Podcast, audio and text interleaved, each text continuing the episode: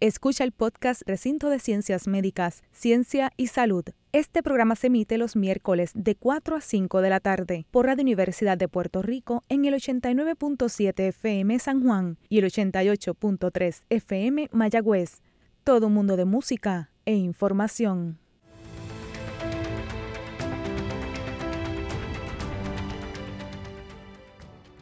El recinto de ciencias médicas no se solidariza con las expresiones vertidas por los invitados en su carácter personal que no están basadas en data científica. Como anticipo hoy, en nuestro programa Recinto de Ciencias Médicas, Ciencia y Salud, estaremos hablando sobre la violencia desde la perspectiva de salud pública con los doctores Carmen Albizu y Salvador Santiago en las semanas donde la violencia en muchos aspectos se ha expresado en nuestra isla y afecta a nuestra salud.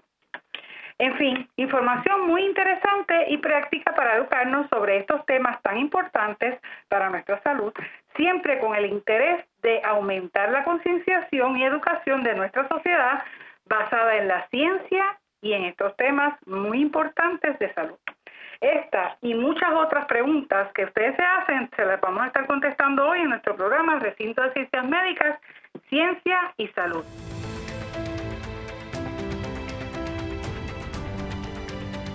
Saludos Puerto Rico. Bienvenidos a este su programa de Ciencia y Salud desde el Recinto de Ciencias Médicas de la Universidad de Puerto Rico, donde la ciencia será siempre la guía para todas las recomendaciones que podamos brindar. Este y todos los miércoles de 4 a 5 de la tarde estaremos con usted esperando que esta información tan valiosa le beneficie tanto a usted, nuestro radio escucha, como a los gestores de política pública de salud de nuestro país, para que puedan tomar e implementar sus decisiones de salud basadas en la ciencia.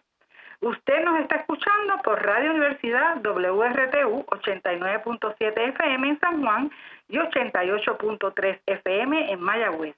Y recuerde que nos pueden seguir también por Facebook en Radio Universidad Puerto Rico, donde gustosamente podemos aclarar todas sus dudas y preguntas en los próximos programas. Este será su oportunidad para estar al día con los temas relacionados a la ciencia y la salud. En este su programa, Recinto de Ciencias Médicas, Ciencia y Salud. Les habla la doctora Elba Cecilia Díaz Toro, prostodoncista, catedrática y directora del Departamento de Ciencias Restaurativas de la Escuela de Medicina Dental y como todos los miércoles me acompañan diferentes profesionales de la salud, investigadores y gestores de política pública de salud, para lograr traducir en arroz y habichuela la información de salud que es tan importante para usted. Hoy en nuestro programa nos acompañan como invitados la doctora Carmen Alviso, catedrática de la Escuela Graduada de Salud Pública y del Centro de Investigación en Evaluación Sociomédica y también nos acompaña el doctor Salvador Santiago, psicólogo, que también cuenta con una maestría en salud pública, quien por 22 años presidió la Universidad Carlos Albizu y fue presidente de la Comisión para la Prevención de la Violencia y es exdirector de AMSCA de Puerto Rico. Hoy nos, honran con su presencia. Ah, Bienvenidos y, y ¿cómo se encuentran hoy? Muy bien, gracias. Muchas gracias por sacar de su tiempo para compartir este tema tan relevante en estos días para, para la, población.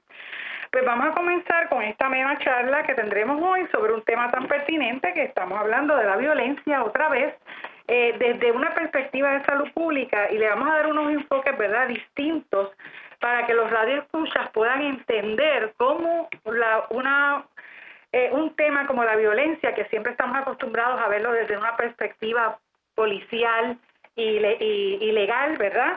Eh, afecta también directamente la salud de los individuos, y, pero también la salud de una sociedad como la nuestra. Así que la violencia es un problema de salud pública. Pues mira, sí, definitivamente sí. La misión de la salud pública enfoca en los problemas de salud que afectan a la población es decir, no está centrada en el individuo. Eh, como ejemplo, gracias a iniciativas de la salud pública, como es el acceso a agua limpia, eh, vacunación, reglamentos para el procesamiento de alimentos, hemos logrado conquistar enfermedades infecciosas en nuestro país que evitan que la población se enferme, se discapacite o muera como consecuencia, ¿verdad? Así que lo estamos viviendo en este momento con las recomendaciones que todo el mundo conoce de la salud pública para la pandemia del COVID-19. Lo importante es recordar que la salud pública, además de contar con una actitud beneficiosa hacia la población, está basada en ciencia y contribuye en diferentes disciplinas a las herramientas científicas que se utilizan en salud pública para realizar tres grandes actividades. Evaluar lo que está pasando a nivel de salud en la comunidad, ¿verdad? Y ahí estamos hablando de que por eso necesitamos monitorear la salud de la población si algo está pasando, diagnosticarlo, investigarlo para ver cómo se puede prevenir o atender. Desarrollar iniciativas de educación para que la población sepa qué cosas contribuyen o no a su salud y la de su comunidad movilizar las organizaciones de la sociedad para que contribuyan a esas metas de la salud pública. esa implementación, mía. Claro, desarrollar política pública, aplicar leyes y sobre todo asegurar que tengamos una fuerza laboral preparada para realizar estas tareas que la salud pública propone. Eh, eh, yo creo que con esto nuestros radioescuchas pueden entender entonces, ¿verdad?, que cuando hablamos de una postura salubrista es una postura que se sustenta precisamente en esta, este acercamiento que la salud pública le provee a la, a, la comunidad para atender los problemas que afectan la sociedad.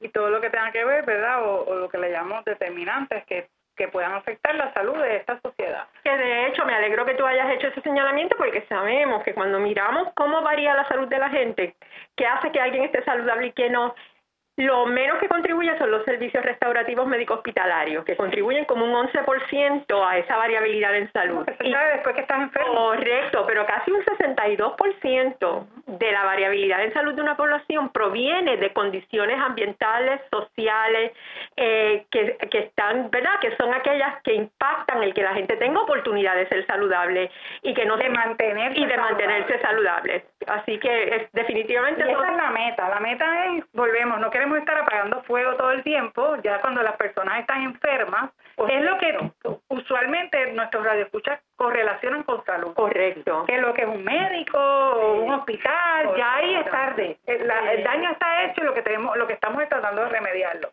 De lo que estamos hablando aquí cuando hablamos de salud pública es evitar eso.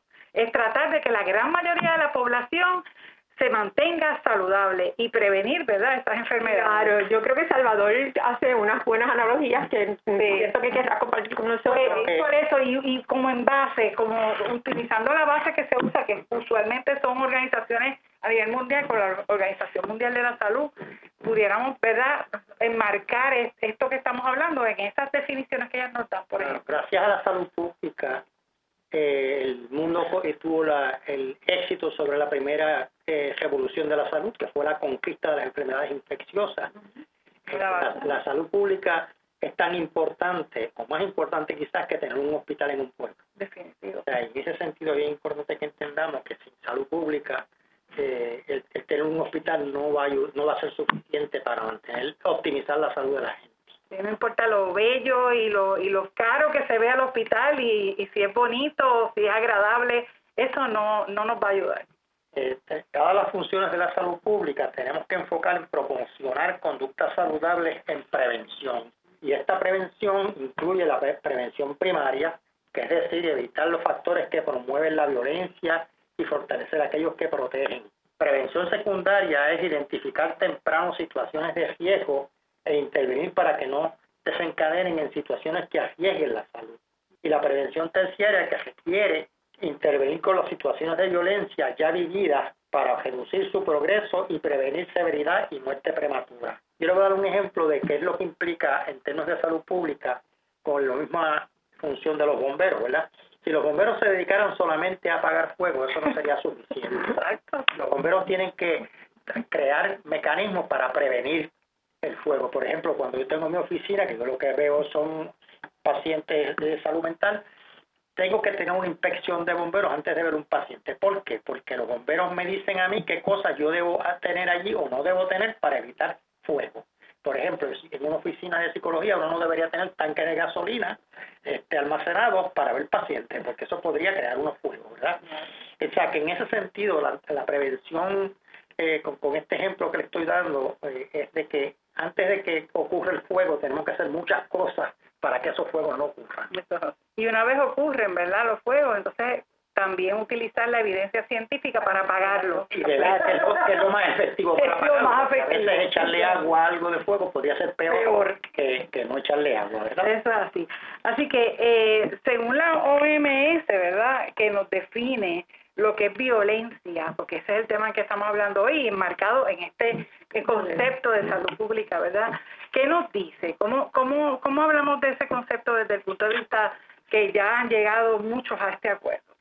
Bueno, mira, desde hace ya casi dos décadas la Organización Mundial de la Salud ha estado trabajando en no solamente clasificar o tipificar los eventos que constituyen violencia, sino también en ayudar a diseminar aquellas intervenciones que se pueden utilizar para lo, para lo que estaba diciendo Salvador. Prevención primaria, tanto para detectarla tempranamente e intervenir antes que se recrudezca, y prevención terciaria, una vez que está ocurriendo, cómo mitigarlo, ¿no? Eh, y en el y en el caso este de, de la violencia eh, lo que tenemos que, que recordar es que eh, el, la, violencia dentro de un modelo ecosistémico se ha este, conceptualizado eh, que con contribuciones que provienen tanto de la estructura política, la macro, el macro, ¿verdad? la macroestructura, el sistema estructural de una sociedad, viene de las instituciones y entornos en que los socializamos y también puede surgir de la familia y el individuo. Y estas manifestaciones de la violencia eh, pueden implicar el, eh, conductas de agresión, conductas de, ¿verdad? que ponen la vida de una persona en peligro, pueden ser eh, verbales, pueden ser hostigamiento. y lo más importante es que tenemos que entender que cómo se manifiestan estas expresiones de violencia dependen mucho de si esto es algo que ocurre intraindividual, como sería la violencia autoinfligida, eh, o como producto incluso de la política pública que el país eh, que sostiene verdad las prioridades presupuestarias y, y de servicios de un país que pueden entonces también ser eh, eh, conducentes a crear disparidades, a situaciones de inequidad que pueden entonces sostener o eh, reproducir la violencia. Y quisiera Quisiera este, mencionar que entonces la, la OMS declara, ¿verdad?, que podemos tener a cada uno de esos niveles del ecosistema violencia autoinfligida, como el suicidio o el intento suicida, violencia interpersonal, como aquella que ocurre a nivel familiar, como aquella que, eh, que ocurre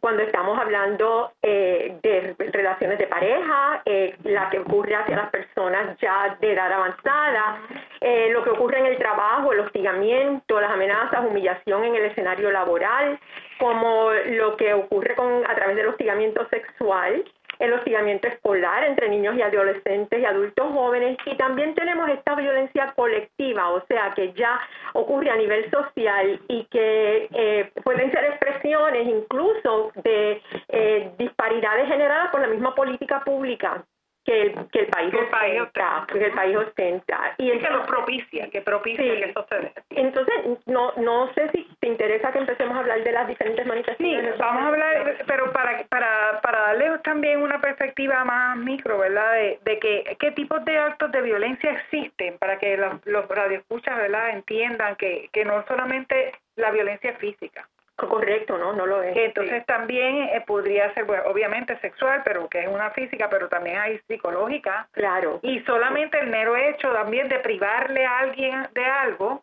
o, o ignorarlo o descuidarlo también violencia. Claro. O sea, que, que tenemos que marcar la violencia en todos esos aspectos, ¿verdad? Cuando estemos ahora escuchando que los doctores nos van a estar hablando de lo que es violencia autoinfligida, violencia interpersonal, ¿verdad? Todos estos tipos de violencia se, se, se expresan en, en, todas esta, en todas estas clasificaciones. Y, y es importante que, que entonces vean, porque ahí sí se puede ver ese hilo conductual que conduce a cómo afecta directamente la salud de un ser humano, porque la salud no es solamente física, también es mental, es en su ambiente, es, social, social económica. económica, ¿verdad? Todos estos determinantes que son importantes, pues vuelven y, y, renacen cuando hablamos de la violencia. Pues doctora, hablen un poco entonces de, de, de la violencia. Yo creo que debemos de enfocarnos un poco más en, en lo que en lo que sería la violencia hablar de la autoinfligida, de la claro, de las diferentes formas en que se manifiesta. Eh, sigue, un poco vamos de lo micro a lo macro, porque si vemos a nivel individual, tú puedes, todos, todos tenemos conflictos con nosotros mismos. Eh, tú te puedes mirar al espejo y te da coraje de algo que hiciste o no. Es, eh, pero lo más importante es que si nosotros podemos volcar, ¿verdad?, en nosotros mismos sensaciones, sensaciones de desesperación y de otras eh, carencias en nuestra vida personal que pueden llevarnos a eh, autolesionarlos o a intentar quitarnos la vida o quitárnoslas de ellos. Sería la expresión máxima. Que sería la expresión máxima, que sería el suicidio, ¿verdad? y, y, en, y en Puerto Rico, eh, los datos que tenemos, por ejemplo, sobre suicidio nos muestran que hay un promedio de entre, entre el 2000 y el 2019 hubo un promedio por año de 295 muertes a causa de suicidio, eh, con una tasa promedio de 8.1 suicidios por cada 100.000 habitantes.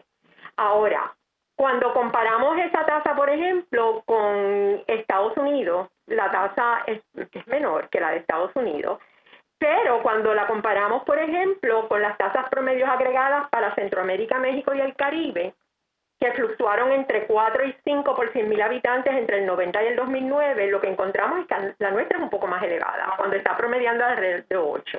Lo que sí es importante es que, contrario a otras naciones, la tasa de suicidios en Puerto Rico es menor que la de homicidios. La mayor parte de las naciones reflejan lo contrario, que los suicidios sobrepasan los homicidios. Y más adelante vamos a ver cómo fundamentalmente, ¿verdad? El, el problema de la desigualdad, pero además el problema de la guerra contra las drogas es uno de los factores que contribuye a que Puerto Rico en algunos momentos haya tenido tasas de homicidio comparables a las de las que experimentaba El Salvador durante su, guerra civil. Así que definitivamente, en, en, ese sentido, nuestro, nuestro perfil de violencia difiere del resto de, del, del área. Todo por una falla de enfoque. Es increíble. Este, así que eso sobre la violencia, así que tenemos al individuo, ¿verdad? Consigo mismo, cómo maneja, ¿verdad? Aquellas situaciones que lo ponen de alguna manera sensible a pensar que su vida no tiene sentido o que la manera de bregar con sus problemas acabándola con la vida. Pero también tenemos la violencia que ocurre entre personas, ¿verdad? Y si vamos de lo micro a lo macro, pues entonces el individuo tiende a estar en un entorno familiar y comunitario, ¿verdad? De vecindario, pero la violencia familiar eh, puede expresarse entre la pareja, pero también obviamente expresarse eh, hacia los menores, en aquellos hogares donde hay ¿verdad? padres con niños. Y ahí puede ser em, por maltrato físico, ¿verdad? Puede ser por abuso sexual, maltrato emocional, donde los cuidadores incurren en actos que son muy adversos para la salud emocional y el desarrollo del niño, como por ejemplo restringir los niños de movimiento, este, denigrarlos, ridiculizarlos, amenazarlos o intimidarlos. Eh, y, y, formas no físicas de tratamiento hostil, eh, como también puede ser el que un niño de una familia sea bien discriminado en comparación, digamos, con sus eh, hermanos o hermanas, ¿verdad? Así que el descuido o negligencia también es algo que es bien importante. Y yo creo que es importante señalar que Puerto Rico no tiene eh, un buen perfil del el trato de sus niños. Eh, los datos de la de la Administración para Niños y Familias del Departamento de Salud Federal acopian estadísticas de todas las jurisdicciones de Estados Unidos. Y en el 2019, la población de, de personitas menores de 18 años, ¿verdad? Eh, era aproximadamente 629.445. Y para para casi, pues poco más de, de, una tercera parte de ellos, los abuelos eran los que estaban asumiendo la responsabilidad primaria por la crianza, ¿verdad? Eh, así que, que, pues aquí hay unas condiciones en la familia. Sí, yo creo que también es importante que la gente recuerde que si tú quieres hacer prevención primaria desde el punto de vista de salud pública con los niños, lo más importante es aprender cuáles son las expectativas que tenemos de los niños por su desarrollo. Por su etapa de desarrollo. Por su etapa de desarrollo, porque tú le exiges a un niño de 5 años cosas que se le debe, podrías exigir a uno de 10, estás cometiendo un acto de violencia con 13 niños. O sea, por ejemplo, los niños de 2 años son extremadamente curiosos, pero si tú pones cosas para que él toque y después tú lo castigas, realmente el que te deben castigar es a ti por haber puesto cosas al niño para que él las tocara. Sí, es cierto, porque es su etapa. Sí, ¿verdad? Es una etapa que el niño de dos años eh, tiende a ser impulsivo en, y porque aprende tocando, ¿verdad? Pues no le pongas cosas que sean peligrosas para que él las toque, para que después lo castigue. Porque realmente ahí quien está haciendo el acto de violencia es el padre hacia ese niño.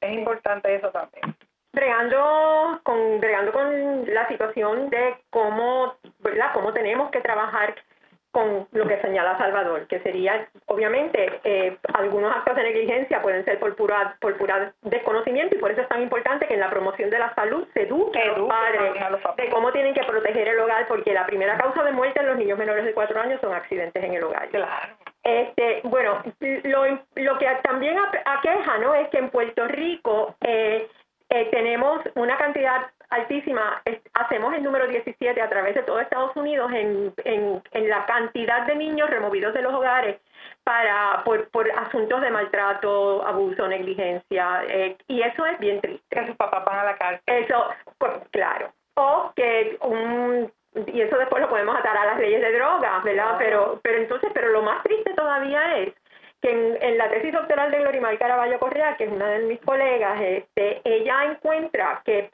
en la ley de, este, de bienestar de los menores se, estipula que cuando tú remueves un niño del hogar, entre seis meses a un año, ya un 10% de esos niños tienen, eh, perdón, ya esos niños deben de estar restituidos a su familia biológica. Y en el caso de ella, que sigue un corte de niños por cuatro años, encuentra que solo un 10% es restituido en, su hogar biológico nuclear en, en un año, lo que implica que tenemos un enorme, una enorme proporción de estos niños que siguen pasando de hogar sustituto, hogar sustituto, hogar sustituto, y que además de eso el Departamento de la Familia no cuenta con suficiente personal para hacer un buen eh, manejo de casos de estos niños en estas situaciones. Eso podría ser considerado un acto de violencia institucional. institucional. Definitivo, el no tener la capacidad de poder hacer esa gestión que le toca como tal al instituto. Bueno, y la puedes llegar institucional también en el sentido de que sabemos que no estamos haciendo promoción, ¿verdad? A nivel de la, del Estado, haciendo promoción para el bienestar del niño en esos ambientes familiares, que no estamos educando a los padres adecuadamente para que puedan asumir esa responsabilidad. Así que ahí tenemos, las fallas se van compounding, se van acumulando, y cuando vemos a ver, pues terminas tú con un niño que, que esté expuesto a una situación que era totalmente prevenible. O que por lo menos a nivel de prevención secundaria, si removiste al niño, pues por lo menos hacer una intervención oportuna y bien hecha en la familia para en menos de un año poderlo devolver. Pero si los dejas al garete, como dicen, y, lo que haces es remover al niño, no hiciste nada. Y con una tasa de trabajadores sociales que es como de 21 a 25 casos por trabajador social, que es el doble de lo recomendado por las agencias que estipulan criterios para manejo de estas situaciones. Pues en la violencia interpersonal hablamos ahora de, la familiar, pero entonces hay otra, ¿verdad? De interpersonal que es bien importante porque es la más que se ha hablado en estos días, que es la de pareja. Vamos a hablar un poquito de esa de esa violencia.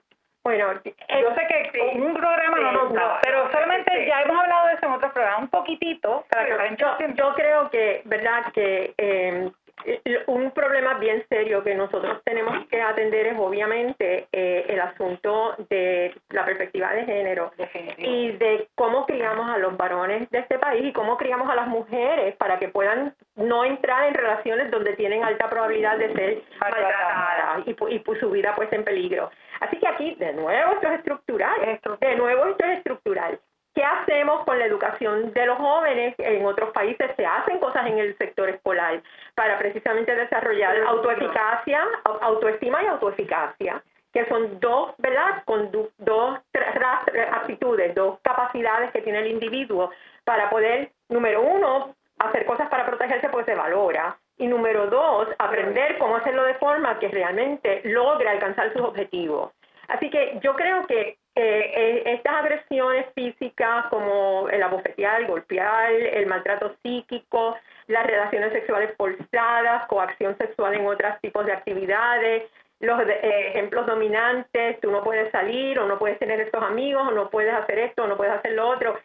Todo es, es algo que las mujeres deben de reconocer esos rasgos en, en sus parejas, pero para ello tienen que entrar fortalecidas a las relaciones. Claro, definitivo Así que volvemos con la parte educativa, la prevención y eso es algo que no nos que deberíamos de empezar a enseñarlo desde que están pequeñitos en la escuela a ambos, no solo a las niñas, a las niñas a los niños. Claro, y ayudar a que las mujeres eh, puedan educarse sobre cómo, cuáles son las características de una buena pareja.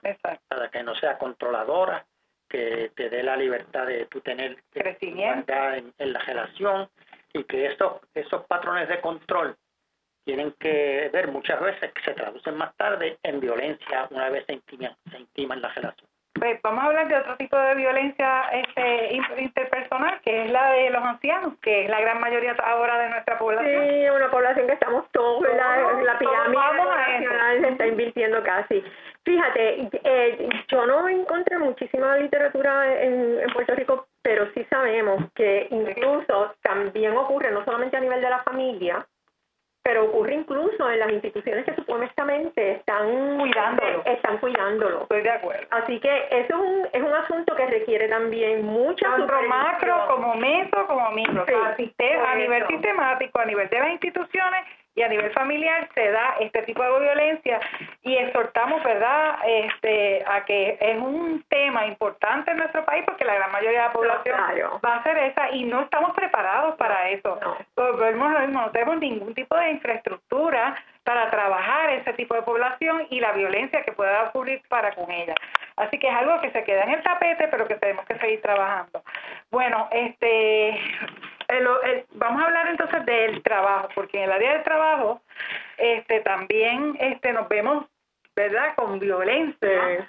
Y vamos a terminar con este tema en este segmento con el trabajo para entonces seguir en el próximo segmento con el tema importantísimo, ¿verdad?, de lo que viene siendo la violencia colectiva.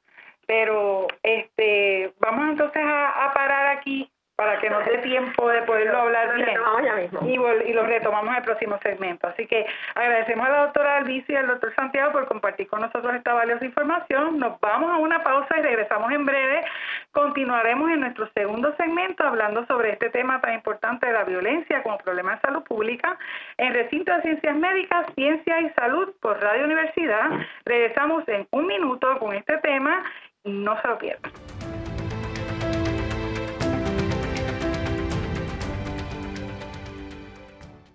Está escuchando el podcast Recinto de Ciencias Médicas, Ciencia y Salud. Este programa se emite los miércoles de 4 a 5 de la tarde por Radio Universidad de Puerto Rico en el 89.7 FM San Juan y el 88.3 FM Mayagüez. Todo mundo de música e información. Amigos y amigas, les recordamos que están escuchando el programa Recinto de Ciencias Médicas, Ciencia y Salud en Radio Universidad WRTU 89.7 FM en San Juan y 88.3 FM en Mayagüez. Les habla la doctora Elba Cecilia Díaz, catedrática de la Escuela de Medicina Dental, y estuve conversando en nuestro primer segmento con la doctora Carmen Albizu y el doctor Salvador Santiago sobre un tema muy importante, la violencia como problema de salud pública.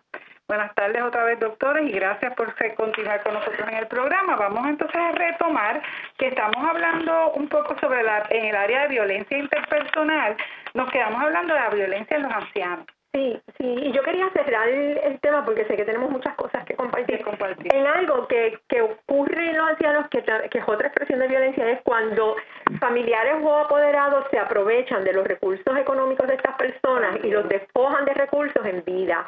Eso, eh, hay, eso es un acto de violencia, ¿no? acto de violencia. Eh, y esa vulnerabilidad es importante que de alguna manera se creen mecanismos para proteger a estas personas de que eso les ocurra, además del descuido, del abandono y de todo lo demás que ya habíamos mencionado. Yo creo que también es importante que entendamos que nosotros como sociedad no estamos preparados para atender el tsunami de personas mayores que va a venir en los próximos años a Puerto Rico. Ejemplo, las aceras nuestras están preparadas para que la persona con menos visión pueda caminar a, seguramente. No. Eh, tenemos un montón de infraestructuras que no permiten que los ancianos puedan tener una vida de, de mayor calidad y saludable. Y saludable. eso, eso tenemos que enfocarnos en cómo nosotros podemos hacer que la infraestructura de nuestra sociedad se amolde o se acomode para que los ancianos puedan tener una vida más óptima y una vida mucho más saludable. Y a la misma vez continuar, ¿verdad?, contribuyendo con la sociedad, porque ni siquiera a nivel económico estamos preparados para poder recibir ¿verdad? Esa cantidad de personas que a lo mejor no se pueden retirar todavía, tienen son de, de ancianos con mayor edad y necesitamos mantenerlos activos en, en, en, la cuestión económica del país también, porque eso también es salud.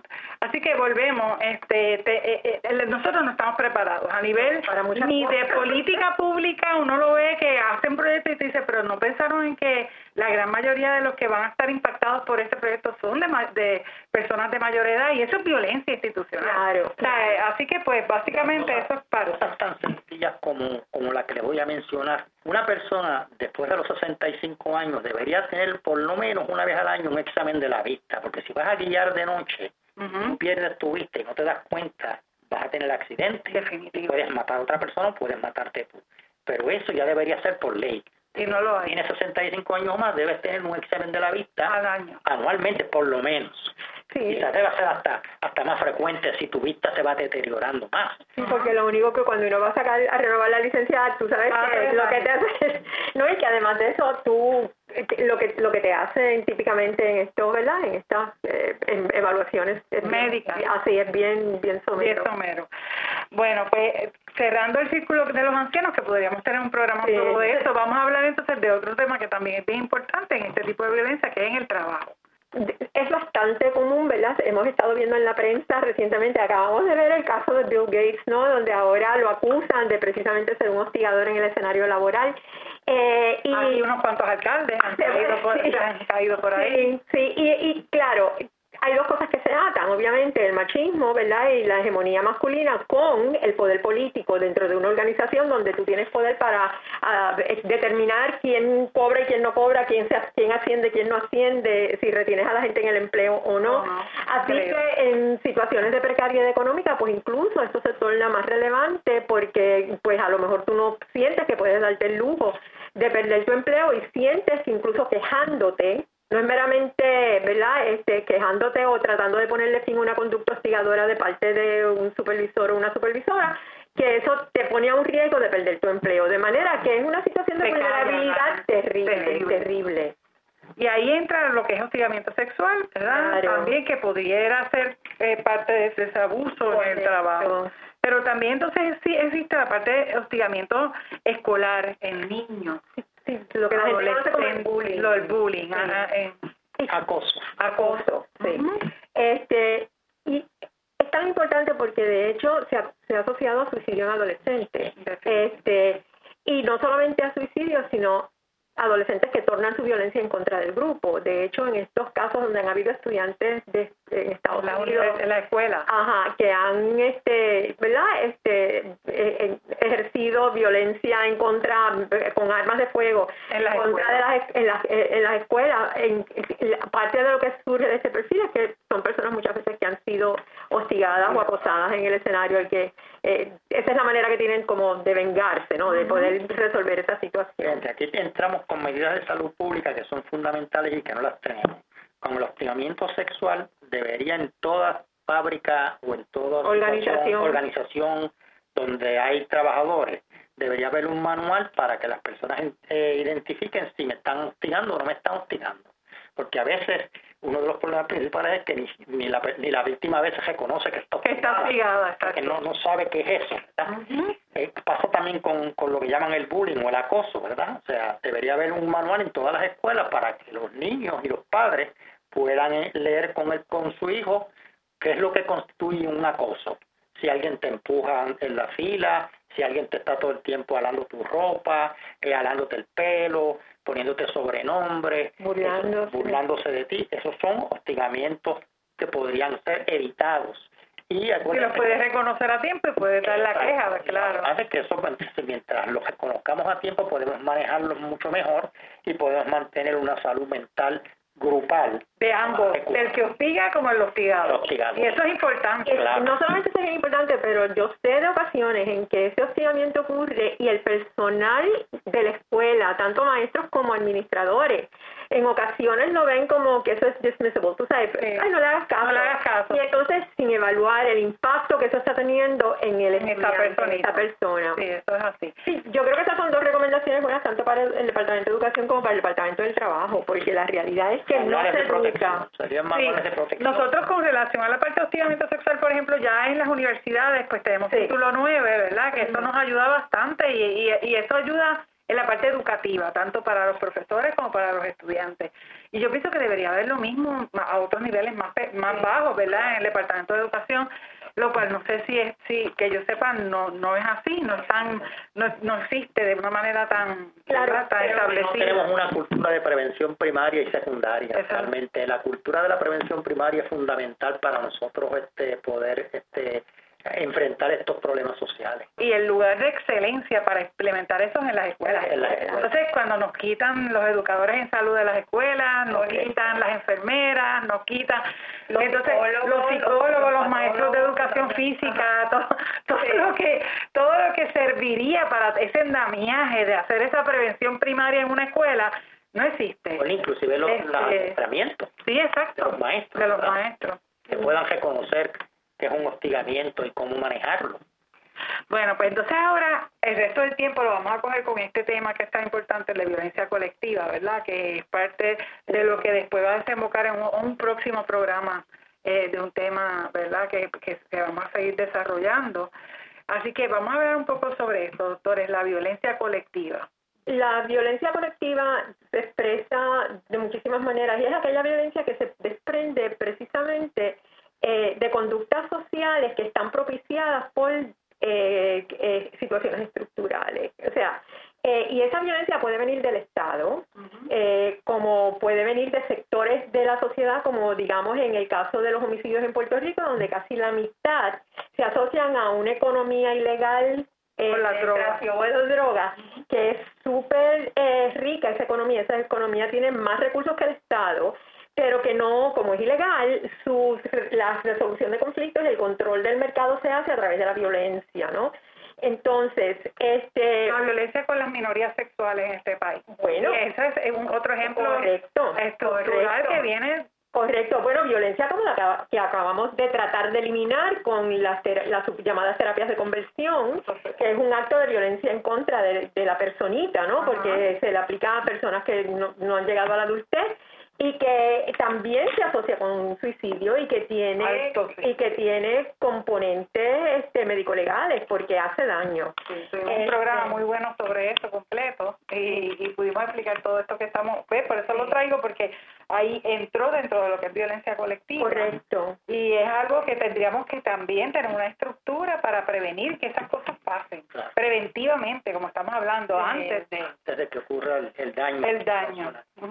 Y, y, y en el caso y en el caso de, la violencia este, interpersonal que ocurre a nivel social amplio como son los homicidios este parte de lo que nosotros tenemos que realizar es que nos está costando eso. Y cuando miramos las tendencias en homicidios por 100.000 habitantes en Puerto Rico comparado a otros países vemos que Puerto Rico está perdiendo varones jóvenes eh, edad productiva. Sí, es gente que muere en edad en edad este, productiva, que dejan de, de, ¿verdad? de convertirse en recursos sociales importantes y que desde, desde que inició este modelo de la guerra contra las drogas hemos estado viendo siempre una tasa de homicidios en Puerto Rico que supera sobre todo entre varones este eh, entre hasta los 45 años que supera por mucho eh, la, de, la de otros países que tienen políticas diferentes a las nuestras para atender, por ejemplo, el fenómeno de, de, uso de ciertas drogas, porque después hablaremos.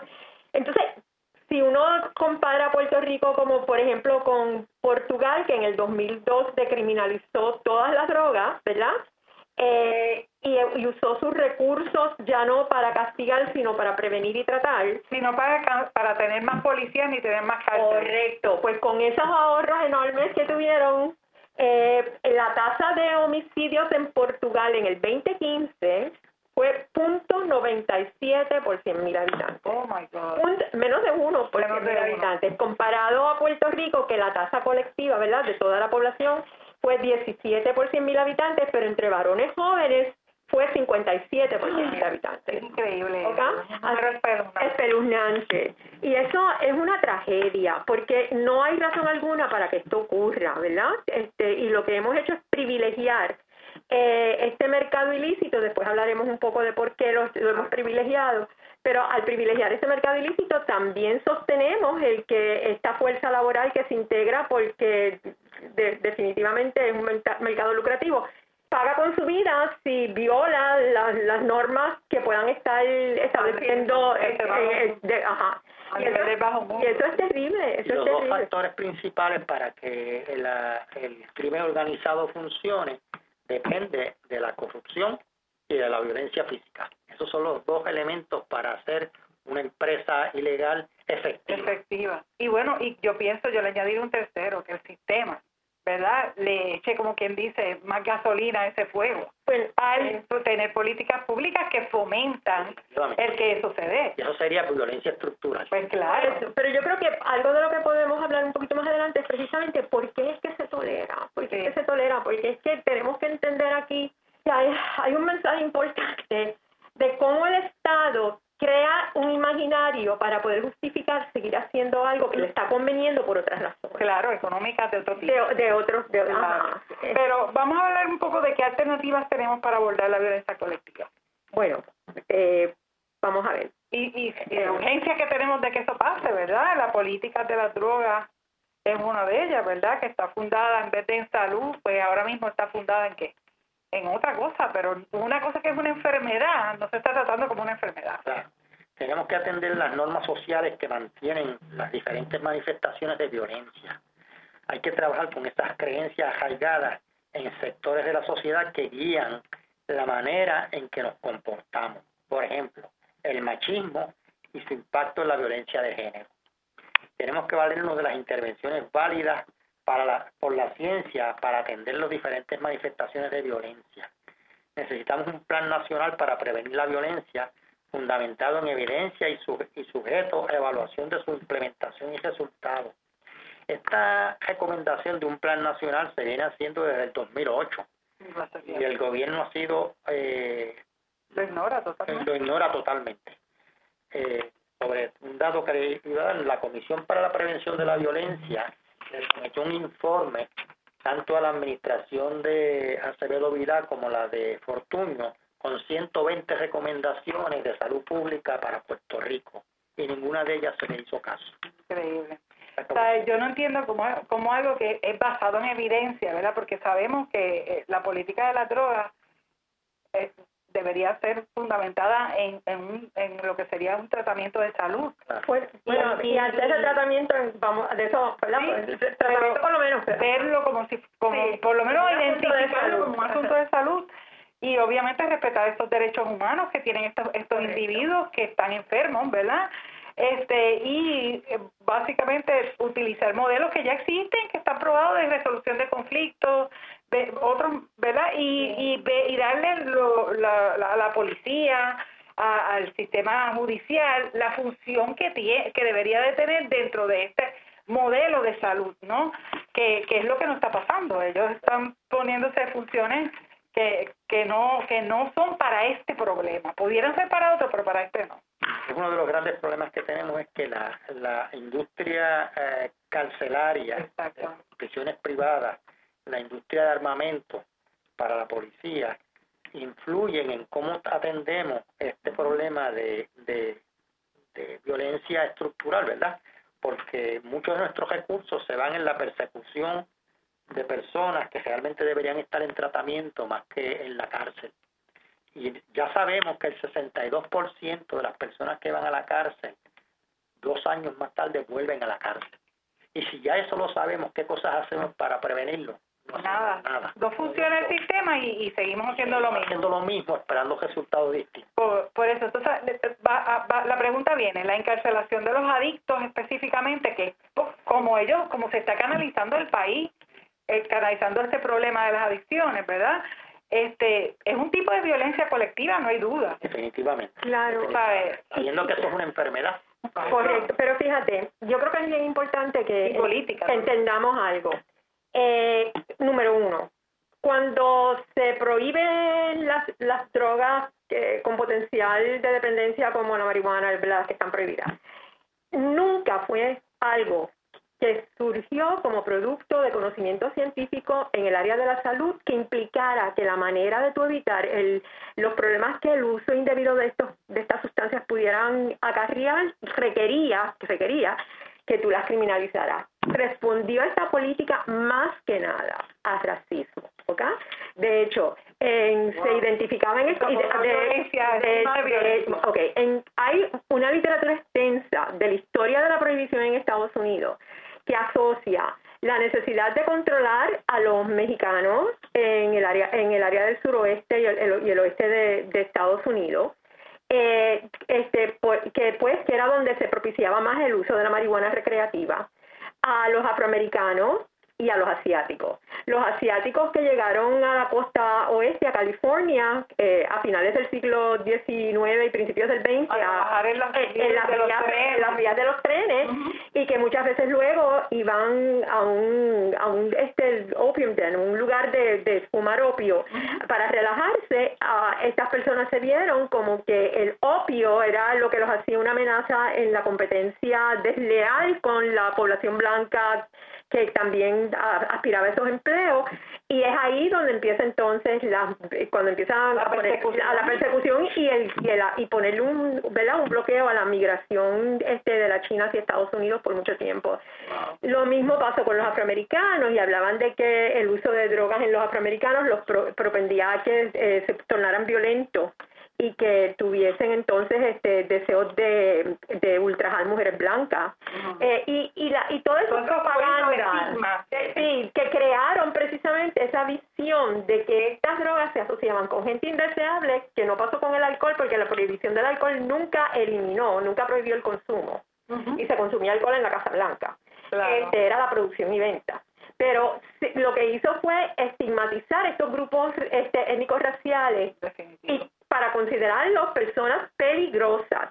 Y esa, y esa asociación entre el uso de ciertas drogas y la peligrosidad es creada, es, es creada eh, por la propaganda del Estado, porque hay, hay montones de evidencia de dónde salieron y cómo, por ejemplo, se utilizó eh, toda esta propaganda para tratar de lograr mayores este, eh, penalidades para la marihuana. Así que tenemos que entender que de ahí viene. De ahí viene y de ahí se aprovecha mucho, ¿verdad? Para, para lucrarse. Claro. Entonces ahí volvemos con las cárceles privadas. Este, si tú tienes cinco cárceles de nada sirve que esté vacía, porque son cinco empresas que necesitan dinero. Claro. Así que si las tienes que llenar, ¿cómo las vas a llenar? Si tú tienes ideas para que hayan penas mayores, eh, penas compulsorias. Y cuando se te acaban las penas que ya no no no, no son ligadas a un problema de salud, pues vamos entonces con los, vamos los migrantes, con los migrantes que son, de hecho, si tú te vas al portal de estas compañías, las dos grandes compañías de cárceles privadas en Estados Unidos, son migrantes ahora. Cuando empieza la penalización de marihuana a través de otros estados en Estados Unidos, porque, o porque el treinta y pico por ciento de las personas en cárceles federales, en prisiones federales en Estados Unidos por una el delito de drogas era por marihuana. Por marihuana, ¿ok? Y entonces, ¿qué es lo que sucede? Ellos entonces tienen, yo, o sea, yo leo esto en el portal de ellos y me da como un yello, porque tú puedes ver como ellos dicen, no te preocupes, querido inversionista, porque estas cárceles las estamos transformando en cárceles para personas indocumentadas. Sí. ¿Ok? Así que es cuestión de dónde está la carne de cañón para llenar cárceles y qué yo haré para asegurarme que el gobierno me siga pagando ese dinero. Correcto. Y esos indocumentados mayormente son hispanos porque realmente los indocumentados de Canadá no los meten preso. Ah, no, definitivamente fíjense que ellos hablan inglés, son, son blancos y realmente pueden pasar como invisibilizarse en la población, ¿verdad? Yo creo que realmente en el área de las drogas tenemos que tener mucho cuidado de no utilizar Estados Unidos como ejemplo, porque Estados Unidos es el peor ejemplo que podemos utilizar para bregar con el manejo de las drogas. Los países que nosotros deberíamos utilizar para aprender de ellos son España, Uruguay, Portugal, Holanda, Alemania, Suiza, Australia y Canadá, entre otros. pero Estados Unidos es uno de los peores países sí, para, ponerlo de ejemplo sobre drogas. Y querer emular qué.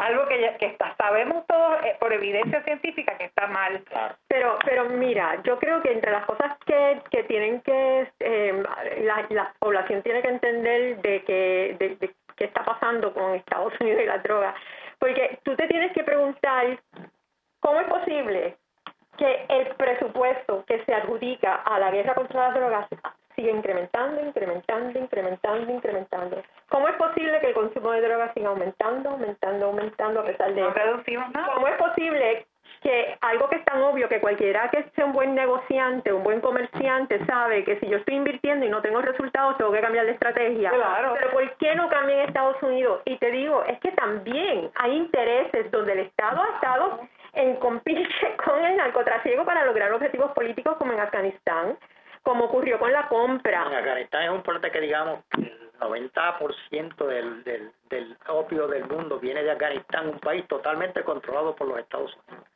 Y de hecho hay literatura, hay literatura y declaraciones informantes de la CIA de Estados Unidos hablando de cómo Estados Unidos se valió de precisamente el narcotráfico en Afganistán, que le dieron para que ayudaran, que, para que ayudaran en el control de otras poblaciones en, en el país. Y cuando a, a, a Karzai, eh, Karzai es el apellido del que era presidente, este, lo coloca a las, Estados Unidos en la presidencia, él había estado trabajando con la CIA, en verdad, en el, todo este asunto de tratar de capturar a Bin Laden y a, y a su séquito, y el hermano era un narcotraficante, y era un narcotraficante que continuó aliado al gobierno y, y permitiendo que la economía de Afganistán se nutriera de la del trasiego de, de, de heroína porque es el país el país productor número uno, Y, y, y para el 2017 ya había aumentado por 30% la producción de heroína en Afganistán. Así que no podemos ser ingenuos. No, hay que... Hay... Aquí hay intereses que, su, que van más allá, ¿verdad? Claro. Y que tú tienes que preguntarte, pero ¿cómo es posible que no nos demos cuenta y de lo y, no, y no es dejar, no es, tampoco es no hacer nada con, con, los, con los adictos, es volver, es, es to, retomar lo que nos dice la evidencia científica que podemos hacer con estos individuos que están enfermos, es una enfermedad y trabajarlo como, como un problema de salud pública, porque es lo único que ha evidenciado que se puede ir eliminando el problema. Sí, sí, sí. Pero no es lo que se Sí, la lección grande que tenemos que aprender es que en un momento, por ¿Qué ejemplo, alternativas tenemos? esa, alterna, esa, esa obsesión con la prohibición nos Ajá. llevó a prohibir las jeringuillas en Puerto Rico. Increíble. Todo lo que trajo eso como consecuencia fue un aumento en el HIV Y la enfermedades, hepatitis a- enfermedades asociadas a transmisión por agujas este, Contaminada. contaminadas. contaminada. Sí, pero, pero, pero fíjate que, que yo creo que es algo que Pero la tenemos- solución aquí la tenemos, por ejemplo, Suiza. Suiza tiene eh, clínicas de inyección seguras, donde el adicto puede ir, pedir una jeringuilla, inyectarse, no va preso, pero ahí mismo tiene la oportunidad de ver un médico, ver un psicólogo, ver otras personas y, sale libre de rehabilitación. Exacto, y sale libre de infecciones porque está en un ambiente totalmente eh, Controlado. controlado. Pero, pero yo quisiera enfatizar en algo antes de que terminemos con el tema número uno.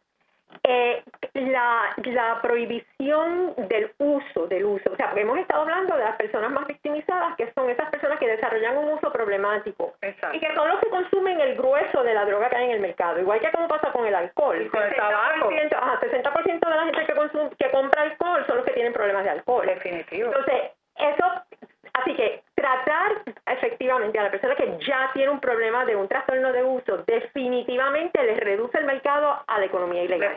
Lo reduce. Así que invertir en grandes proporciones en tratamiento reduce.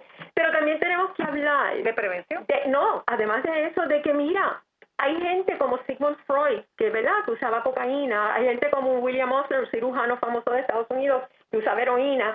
O sea, que tenemos que entender que no todo uso se torna en uso problemático, como no todo el que se toma una onza de alcohol se convierte en alcohólico. Eh, eso es otra, eso es otro asunto. Y no, pero eso ya volvemos a la ciencia, a la evidencia pues científica y a los estudios que pues no dan no nos dan la oportunidad de, de poderlo pero que tenemos que tener también mucho cuidado de pensar que toda persona que usa una droga necesita tratamiento es lo que yo quiero enfatizar. drogas usamos todos porque para los efectos todos los tratamientos de salud mental son drogas también pero volvemos es, bajo un control como usted está hablando eso es sumamente importante. Así que qué alternativas de política pública pueden ayudar con este problema de la famosa guerra que tenemos contra las la drogas este ¿verdad? Más o menos podríamos estar un programa hablando de eso, pero por lo menos dos o tres que, que podamos tirar eh, y que algún, no sé, a lo mejor algún político...